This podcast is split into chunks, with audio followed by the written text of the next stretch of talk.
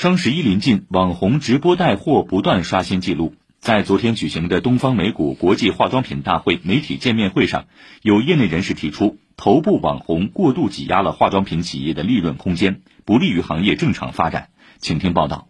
企业在头部网红那儿挣不到钱的，坑位费很高，分成很高，卖货的时候价格很低。这是令中国香料香精化妆品工业协会理事长陈少军忧心不已的现象。如今，国内化妆品行业线上销售占比超过五成。今年双十一预售，有头部网红一晚上的销售额就突破百亿大关。但热卖之下，生产企业却越来越被动。五折、四折，甚至更便宜的卖，你跟吧亏钱，你不跟吧卖不出钱。任何一种销售模式，如果制造业挣不到钱，这种销售模式是不能持久的。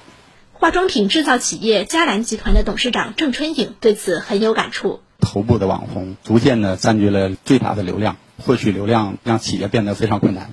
如何去建立规范的双赢的局面，我觉得非常迫切的。陈少军说：“我国今年开始实施的化妆品监督管理条例，把网红带货列入监管范围，在产品质量监管上取得突破，但这还不够。工信部正在和我们合作。”制造业的利润分配，下面呢也要对这方面出一些举措。以上由记者赵颖文报道。